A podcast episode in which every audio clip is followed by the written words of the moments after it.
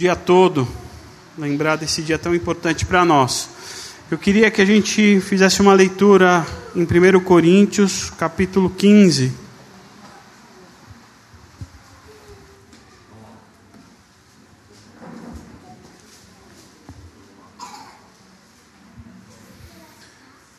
Primeiro Coríntios 15.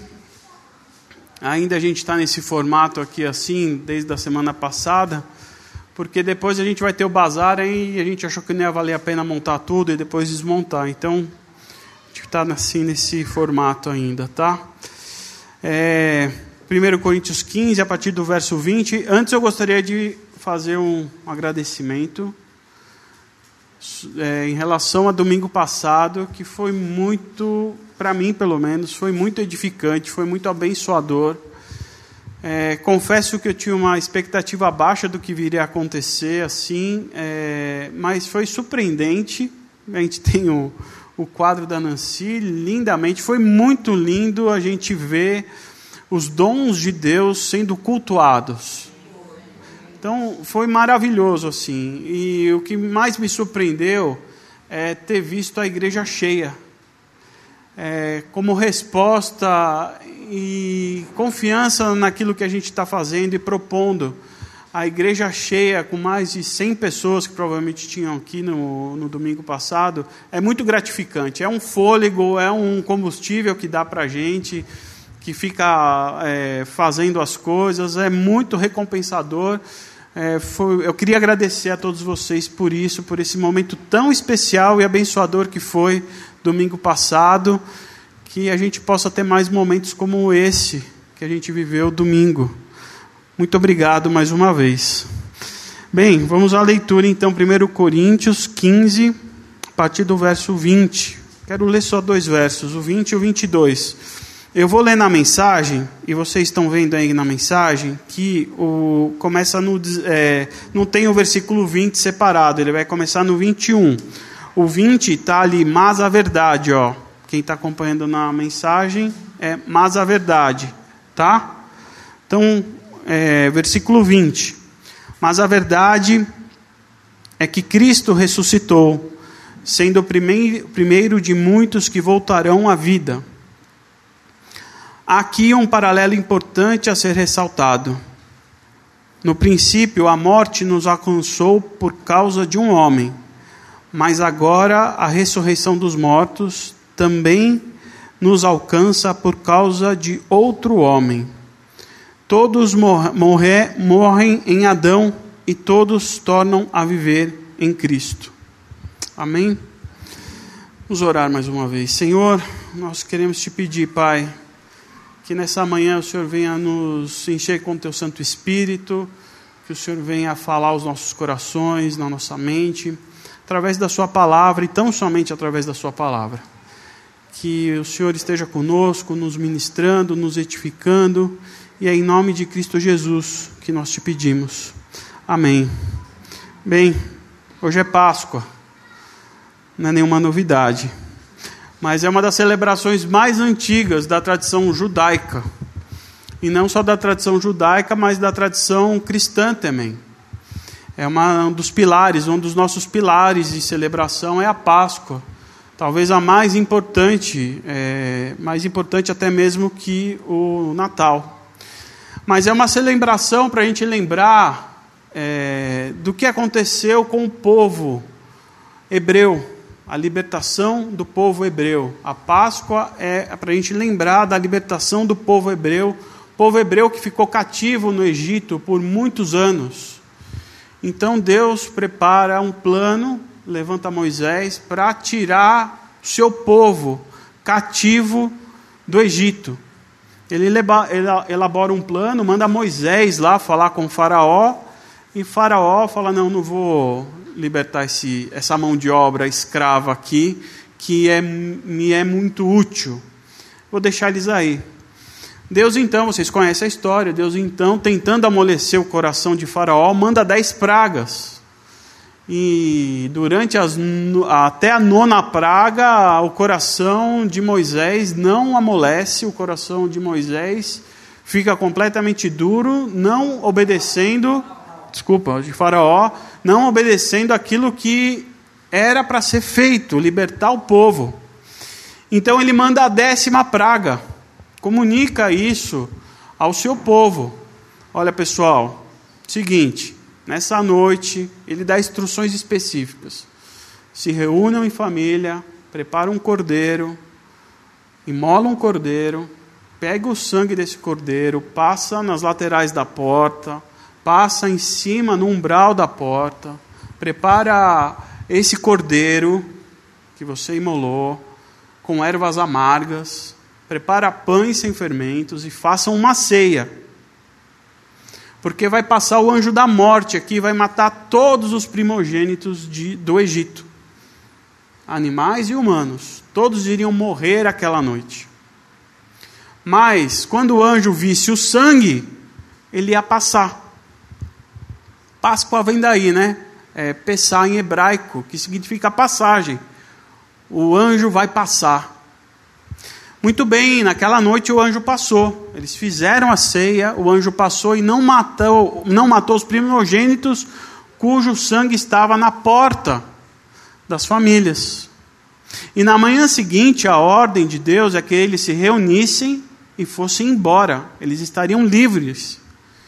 Finalmente, o povo hebreu, cativo há tanto tempo no Egito, ia ser liberto, povo hebreu liberto. E assim foi, vocês conhecem a história. Moisés foi lá, bateu no Mar Vermelho, o mar se abriu e eles passaram e atravessaram rumo a Canaã, a terra prometida. Jesus celebrou muitas vezes essa Páscoa. Deus pediu para que essa Páscoa fosse uma celebração perpétua, está lá em Êxodo. Celebrem isso perpetuamente. Jesus, Deus pede que essa Páscoa egípcia, aqui a hebraica, seja lembrada sempre. Então, Jesus celebrou muitas vezes a Páscoa. E na última ceia de Jesus, Jesus ele ressignifica essa Páscoa. Jesus ele ressignifica, porque não seria mais para lembrarmos essa passagem do anjo da morte ou a libertação do povo cativo no Egito. Agora seria para lembrar sobre o outro sacrifício, também de um cordeiro, mas agora de um cordeiro do cordeiro de Deus. Era para que nós lembrássemos o que aconteceu na cruz, para que lembrássemos a nossa libertação. É esse é o sentido da Páscoa, é isso que Jesus pediu para que agora nós celebrássemos a Páscoa, a libertação que Jesus nos proporcionou. Na semana passada, na, durante a apresentação, eu tentei falar para vocês um pouco do plano da salvação. Então eu falei desde a criação, desde a criação de que Deus fez até a ressurreição. Deus criando os homens, é, Deus, colo Deus colocando os homens no comando da criação, os homens querendo ser autônomos, livres e se rebelando contra Deus, Deus elaborando um plano para resgatar o homem dessa besteira que fizemos, e a execução desse plano: morte, nascimento, morte e ressurreição de Jesus. O nascimento, a morte e a ressurreição de Jesus é o plano em ação de Deus executado por Jesus.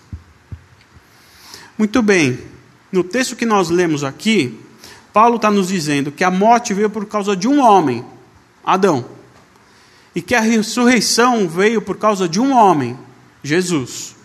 E Paulo, um pouco mais para frente nesse capítulo, chama Adão de o primeiro Adão. E Jesus de o último Adão. Então, o primeiro Adão, o Adão, desobedeceu a Deus, trazendo para nós, ao mundo, o pecado e a morte. Porque, como está escrito, eu também já falei isso semana passada, eu vou repetir algumas coisas do que eu disse semana passada. Em Deus nós ficamos vivos, em Deus nós nos movemos e em Deus nós existimos. Quando nós rompemos com Deus, nós morremos. Eu e você, por causa da, da, da rebeldia de Adão, Nós morremos juntos, porque todos nós estávamos em Adão lá no Éden. Cada um de nós estávamos lá em Adão. E por estarmos em Adão, o rompimento faz com que nós, homens, mudássemos a nossa forma de viver, muda a nossa forma de nos comportarmos, a partir do rompimento com Deus. Essa mudança é tão perceptível e tão imediatamente perceptível que vocês lembram que quando eles rompem com Deus, vocês lembram qual foi a primeira coisa que eles fizeram? O casal, lá no Éden?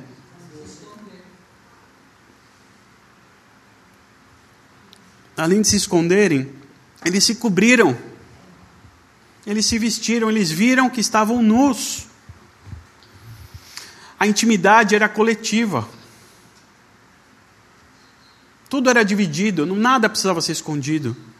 A partir de então, o que era coletivo passou a ser individual.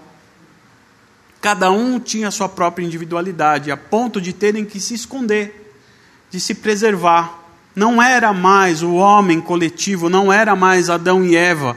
Agora eram duas pessoas, duas pessoas, a ponto de se esconderem. Ele não pode ver a mim, ele não pode me ver. O homem muda. E não demora muito, se a gente acompanha o relato em Gênesis, o homem muda ao ponto de um irmão matar o outro. O homem muda. O homem mudou. O homem havia mudado. E a maldade, a maldade, o fruto da queda, ela é definitivamente personificada na figura do Lameque. Talvez vocês não lembram quem é Lameque, mas é um cara que resolveu vingar por causa de um chutão que um cara deu lá. Personificação da maldade. E a partir disso, você percebe que uma nova forma de viver o homem adquiriu e que nos aflige até hoje. Essa nova maneira de viver do homem nos aflige até hoje. Se eu não estou enganado, os noticiários estão cheios aí do que é maldade. Dentro de casa, dentro da igreja, a gente vê o quanto os homens se tornaram maus. O mundo jaz no maligno e não é à toa. Se o primeiro Adão tinha uma missão e ele falhou, Deus providencia outro homem, que é o último Adão. Aquele que era para ser o, o Adão perfeito não deu conta. Então Deus providencia outro Adão, que é Jesus, o último Adão. O que definitivamente ia cumprir o papel daquele que não fez, que é Jesus. Então Jesus, no seu ministério, o que ele nos faz é apresentar o Evangelho, que são as boas notícias as boas novas. Então, o que Jesus faz é nos ensinar como viver novamente, como ser homem novamente, como nos livrar dessa maldade, como recuperar aquilo que perdemos no Éden. Jesus, sabendo da nossa contaminação pelo mal, ele sabia que em nós o pecado estava instaurado, ele sabia que tudo isso era um problema nosso. Então ele passa os seus dias aqui na terra nos ensinando. Então, por exemplo, vocês vão ver o Sermão da Montanha, que está aqui no relato bíblico, nos evangelhos, é um tratado de como ser gente novamente. A gente lê o Sermão da Montanha, é Jesus falando, é assim que vocês devem viver. É um tratado, é um manual de como vivermos. Quando Jesus se encontra, por exemplo, com a mulher samaritana e com a mulher adúltera, Jesus está nos ensinando a como ficarmos livres da religião. A mulher adúltera sendo apedrejada por causa da lei. E Jesus desafia: atire a primeira pedra. Falam que em Portugal lá tem uma história, né, uma piada, né, que o português, o Manuel, estava lá, né? E Jesus falou: quem nunca errou, que atire a primeira pedra. O Manuel atacou a pedra. Ele falou: Jesus, ô Manuel, você nunca errou? Ele falou: dessa distância nunca.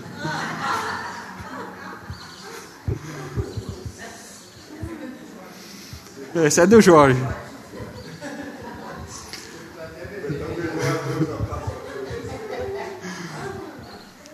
Quando ele encontra com a mulher samaritana no poço, a mulher era tinha cinco maridos. Ela fala, ele, ele, a mulher tenta entrar em teologia com Jesus. Ele falou: para com isso, você precisa beber de outra água. Há outra fonte de vida que te alimenta, não é dessa água aqui que você tem que beber. É nos livrando da religiosidade. Quando Jesus ele conta as parábolas, usa uma linguagem simples para assimilar o conceito do reino de Deus. Ele conta histórias para nós, nos deixou histórias do contexto daquele povo para facilitar a linguagem para explicar o que era o reino de Deus. Deus, Deus fazendo milagres, Deus curando. Ele não fez à toa, ele precisava mostrar quem mandava naquilo. Eu sempre me perguntei por que, por exemplo, no poço lá, quando as águas se movem e um só é curado, por que, que ele não curou todo mundo ali? Não, essa, não era esse o objetivo de Jesus, de curar todo mundo, mesmo que assim ele quisesse, tanto que fez, mas era para mostrar a soberania de Deus, que tinha um poder reinando. Ele não precisava mostrar o poder dele, ele precisava, olha, confiem, olha o que eu estou fazendo aqui. Isso é só uma amostra, uma amostra de Deus. Então Deus nos, Jesus passa a nos mostrar que tinha boas novas. Esse evangelho tinha uma nova forma de se viver. Mas tudo bem. Tem uma nova forma de viver. Tem uma forma da gente ser gente de novo. Tem um Deus que nos guia. Tem o reino de Deus. Ok. Mas ainda a morte está nos separando de Deus. A morte estava nos separando de Deus. E necessário era que algo acontecesse. Então Jesus tinha também como propósito saciar a justiça de Deus. E como ele sacia a justiça de Deus? Na cruz. Caramba, mas que Deus bravo esse, hein? Ele não poderia ter dado um jeito nisso, só perdoado e só passado, sabe? teria que Jesus morrer para saciar a justiça dele, porque está escrito: o salário do pecado é a morte. Só que a gente não consegue contra os atributos de Deus. Um atributo de Deus não anula o outro. A misericórdia não anula a justiça de Deus. A natureza de Deus não anula a outra justiça, ao outro atributo de Deus. Se Deus ele é misericordioso, ele é misericordioso, mas se Deus é justo, ele é justo. Tem até uma brincadeira teológica que fala assim: Deus é todo-poderoso, é todo-poderoso. Deus pode todas as coisas, pode todas as coisas. Mas Deus ele é forte o suficiente de fazer uma pedra na qual ele mesmo não consegue suportar. Eu tenho duas forças. Uma que ele vai criar uma pedra super pesada e poderosa. E a outra é que ele pode todas as coisas. Uma força está anulando a outra. Isso não existe. Deus nunca criaria uma pedra da qual ele não pudesse levantar. Deus não pode usar a misericórdia, para saciar a justiça. Por isso Jesus teve que ir para a cruz. Por causa da besteira que o Adão fez, da escolha que Jesus fez, da escolha que Adão fez. Então Jesus se entrega em sacrifício para satisfazer a justiça de Deus Jesus se entrega para que possamos ter um novo jeito de viver. Não adianta só apresentar o Evangelho, não adianta só termos as boas novas, não adianta só é, assimilarmos a nova maneira de vivermos. Porque Jesus, somente Jesus é capaz de nos reconectarmos com Deus. E a única via para que isso aconteça é passar pela cruz, a morte. Então a cruz é o nosso único meio, o nosso único acesso à vida que nós perdemos. Então o evangelho se concretiza na cruz. E a ressurreição é a chancela dessa nova vida. É, se esvaziando por completo a morte. Isso também é muito legal. Porque a morte ela tinha um poder. Quando você morria, e aí? A gente tinha toda a, as profecias, os profetas, sinalizando de que o Messias iria chegar e que o Messias ia dar um jeito nisso, nessa encrenca que a gente se meteu. Mas até então a morte morria, pronto, acabou. Não tem esperança. Não havia esperança, o Messias não tinha chego. Com a ressurreição, a morte se esvazia. A morte já não é mais o fim. Ela é o fim da nossa vida aqui na terra. Mas a nossa promessa é de que nós iremos ressuscitar, como diz aqui o texto, para uma nova vida, numa nova vida na cruz. E é isso que o, o último Adão promete: ressuscitar, onde muitos voltarão à vida. É o que Paulo escreveu no que nós lemos: voltaremos à vida. Não voltaremos a essa vida, mas voltaremos à vida plena, a vida que era o projeto lá do Éden, a vida, o projeto inicial de Deus. Mas mesmo assim, ainda hoje, nós somos afligidos pela morte. A não ser que Jesus volte amanhã. Aí a gente não vai precisar passar por ela. Mas enquanto Jesus não voltar, a morte nos é uma certeza. E eu queria que a gente pensasse nesse ponto. Se a morte nos é uma certeza e a ressurreição também, o que que eu e você, o que que nós iremos fazer das nossas vidas hoje? Como é que passamos a viver então aqui hoje? Podemos viver uma vida de morte ou podemos viver uma vida de vida. Podemos viver uma vida de Adão ou podemos viver uma vida de Jesus. Podemos viver uma vida de morte ou uma vida da ressurreição. Se hoje nós sofremos pela escolha de Adão, hoje também nós somos beneficiados pela ressurreição de Cristo. Somos muitos prejudicados pela escolha de Adão, mas somos muitos beneficiados pela ressurreição e pelo sacrifício de Jesus. A salvação é um dom de Deus, não é um problema nosso. Ninguém aqui, por mais que consiga ou queira fazer alguma coisa, vai se salvar. Salvação é dom de Deus. Zero preocupação nossa. O que, que a gente tem que nos preocupar é com a nossa conduta, com a nossa caminhada e com a nossa vida. Isso sim é um problema nosso. A maneira pela qual nós escolhemos viver. Salvação é com Deus. Ele é que nos escolhe mas o tipo de vida que eu quero levar aqui é responsabilidade nossa. Totalmente nossa.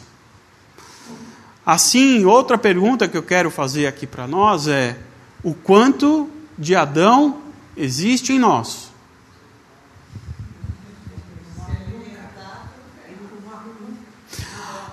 Adão se cobriu para não ser mais coletivo. Adão é individualista. Adão odeia estar no meio das pessoas. Adão não se envolve com pessoas. É, Adão, é, Adão, quando chamava Adão, eram os dois. Só depois da queda que tem Adão e Eva. Então Adão é os dois. Adão vê o seu trabalho como um sacrifício, não como adoração. Adão é corrupto, é vingativo, não sabe perdoar, igual o Lameque. Adão não ama, ele é egoísta. E o que mais? Paulo fala, lá em Gálatas 5, ele diz que o Adão adora sexo barato e frequente, mas sem nenhum amor. O Adão tem a vida emocional e mental detonada. O Adão busca freneticamente por felicidade. O Adão o Adão busca freneticamente por felicidade sem satisfação alguma. Adão usa deuses que não passam de peças decorativas. Adão gosta de religião de espetáculo, de solidão paranoica, competição selvagem, Adão adora consumismo insaciável. Adão tem um temperamento descontrolado. Adão é incapaz de amar e a ser amado. No lar de Adão, as vidas são divididas. Lares são divididos. Adão tem um coração egoísta e a insatisfação constante. Adão tem costume de desprezar o próximo, vendo todos como rivais. Adão tem vícios incontroláveis, tristes paródias de vida em comunidade. Isso está lá em Gálatas 5,19. Todas essas são características de Adão. Todas características que eu e você podemos escolher. Todas essas listas aqui Paulo trata como fruto da carne.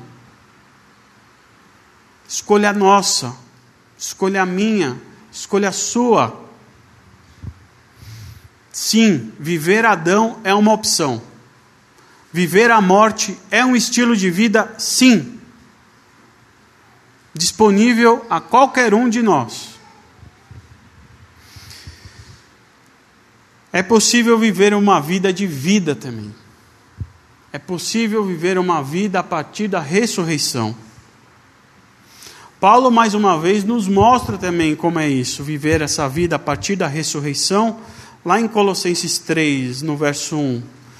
Ele fala: Então, se vocês estão falando sério sobre viver a nova vida da ressurreição com Cristo, hajam de acordo com ela Busquem as coisas norteadas por Cristo.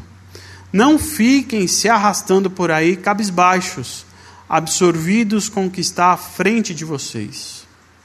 Olhem para cima e observe o que acontece ao redor de Cristo. É por aí que devem seguir. Vejam as coisas da perspectiva dele. Dele quem? De Cristo. Da ressurreição. Que perspectivas são essas? Aí a gente volta lá para Gálatas 5. As características de, deles são afeição pelos outros, uma vida cheia de exuberância, serenidade, disposição de comemorar a vida. Como isso é belo! Disposição de comemorar a vida. Ter um senso de compaixão no íntimo e convicção de que há algo de sagrado em toda a criação e nas pessoas nós nos entregamos de coração a compromissos que importam, sem precisar forçar a barra, e nos tornarmos capazes de organizar e direcionar sabiamente nossas habilidades. Na outra, na outra versão fala é amor, alegria, paz, paciência, amabilidade, bondade, fidelidade, mansidão e domínio próprio. Isso são escolhas que a gente pode fazer escolhas a partir de viver uma vida de morte ou uma vida de vida. Uma vida a partir de Adão ou uma vida a partir da ressurreição de Jesus.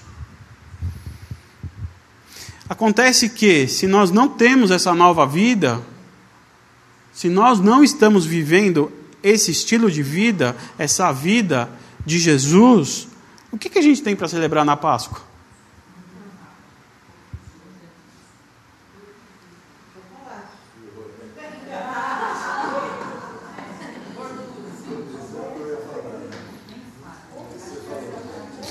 Eu vou te contar uma novidade, talvez. Vivendo Adão, talvez nem chocolate você ganhe.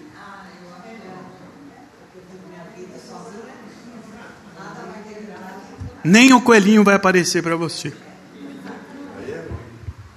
Se continuarmos a viver Adão, não há Páscoa, não há libertação, não há celebração. Sabe o que é viver uma vida de Adão? É você lá no cativeiro, lá no Egito, amassando barro. E aí vem o Senhor e fala: Eu vou libertar vocês. Eu vou acabar com esse faraó. Vou acabar com esse faraó. Eu vou mandar uma. Na primeira praga ele não vai aguentar. O faraó resiste. Não, eu tenho, eu tenho, eu tenho uma coleção de praga aqui. Não fica tranquilo que esse cara ele vai se amolecer. Não se amo, não amolece na segunda, na terceira, na quarta, na quinta. Na... Aí Deus fala: caramba, esse cara é jogo duro, né? Deixa comigo então. Então vai vir o anjo da morte, vai matar todos os primogênitos. Aí o povo celebra, bem, agora a gente vai embora, a gente vai embora. Faça o seguinte: pega lá o cordeiro, assa o cordeiro, come tudo do cordeiro, delícia, né? Cordeiro é bom, né? Aí passa o sangue dele no umbral, o anjo, o anjo vai pular sua casa, porque ele vai ver que o sacrifício está lá. E na manhã seguinte, você pega todas as suas coisas, o mar vai se abrir e você vai embora. E aí você faz tudo isso. Aí chega na manhã seguinte, você pega todas as suas coisas, o mar está aberto e você fala: Ah, eu resolvi ficar. Eu resolvi ficar. Isso é viver Adão. Não, eu vou ficar aqui sofrendo. Um novo e vivo caminho foi aberto. E você resolve ficar no Egito. A paixão de Cristo, que a paixão não é o amor, a paixão tem um significado de sofrimento, não foi à toa, gente. Foi um preço muito caro. Os primogênitos no Egito tiveram que morrer para amolecer o coração do Faraó. Um Deus teve que morrer por nós. E a gente quer continuar vivendo no Egito. Que Páscoa a gente tem para celebrar quando Adão é vivo em nós? Nenhuma. Nenhuma, gente. A Páscoa é viver a ressurreição todos os dias, é viver a vida todos os dias, é enterrar o Adão, ou pelo menos minimizar ele. Eu acho que é muito difícil a gente sufocar o Adão por completo mas que a gente possa ter a ação do Espírito Santo constante, nos transformando. É aquela coisa, ah, putz, eu queria ficar aqui no, no Egito, o mar está aberto, eu vou dando um passinho de cada vez, dou um para trás, mas vai em direção, vai nesse caminho. Não olha para trás. Não fica falando, ah, aquela vida era melhor. Você estava escravo. Escravo. Deus nos tirou dos domínios das, das trevas e nos leva para o reino do Filho do seu amor. Essa é a nossa libertação. Deus, Jesus nos ensina a ser gente. E celebrar a Páscoa é: eu estou vivendo essa vida. Então, que a Páscoa tenha um verdadeiro significado na vida de vocês, porque o Adão dentro de vocês foi esvaziado pelo poder do sangue de Jesus. A morte que Adão nos trouxe, agora ela está vazia em seu poder. Que essa Páscoa ela tem um significado na sua vida, porque o valor, o Evangelho agora é uma verdade, o Evangelho transborda, as boas novas é uma realidade na sua vida, que você busca todos os dias, mesmo ainda não perfeitos, mesmo ainda não realizando todas as coisas, mas o Evangelho está lá enraizado. Eu estou a caminho da terra prometida, eu estou atravessando o mar que se abriu. Isso só é possível através do Espírito Santo, através dos frutos do Espírito. Que a gente se lembra de todo o sacrifício de Jesus. Essa semana, ó, muita gente para para ficar pensando no que aconteceu, né? O pessoal assiste os filmes. É legal, eu acho bacana a gente ver isso é, recordar e ter um pouquinho, só um pouquinho, da dimensão do que foi o sacrifício, essa paixão de Jesus. Para que a gente se constranja e mude um pouco de direção para as nossas vidas. Eu acho muito bom que a gente tira, que seja feriado na sexta-feira, para a gente pensar no que aconteceu. Porque mudou a nossa história a partir daí. A cruz, o sangue derramado, custou muito caro para Jesus, para Deus, para nos libertar da morte e nos dar vida, e para que a gente não viva a nossa vida de qualquer jeito. Amém?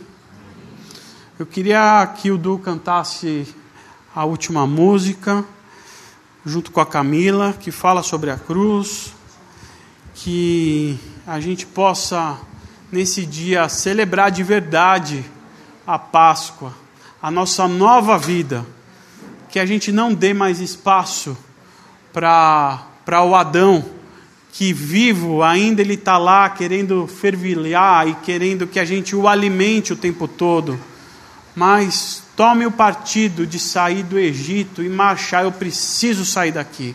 Tome posição nessa caminhada. Não se deixa ficar batido. E que essa nova vida possa ser vista pra, em todas as pessoas. Que essa nova vida ela transcende a você e todos possam alcançar essa maravilha que é a redenção, essa maravilha, esse espetáculo que foi a cruz. Amém? Lembre-se, a gente ia fazer ceia aqui, a gente não vai fazer. Mas o corpo foi partido, o sangue foi derramado. E quando a gente faz a, a Páscoa, a gente celebra a Páscoa, a gente se lembra disso. O pão é o corpo partido na cruz. E o vinho que a gente toma, o suco de uva, aqui é o sangue derramado. É muito significativo isso. Que no seu almoço de Páscoa hoje, não precisa comer o pão e nem tomar o vinho, mas a comida que você estiver comendo e o que você estiver bebendo, lembre-se: o sangue e o corpo foram partidos por mim e por você, para não dar mais espaço para o Adão viver em nós. Amém? Depois a Letícia ora por nós.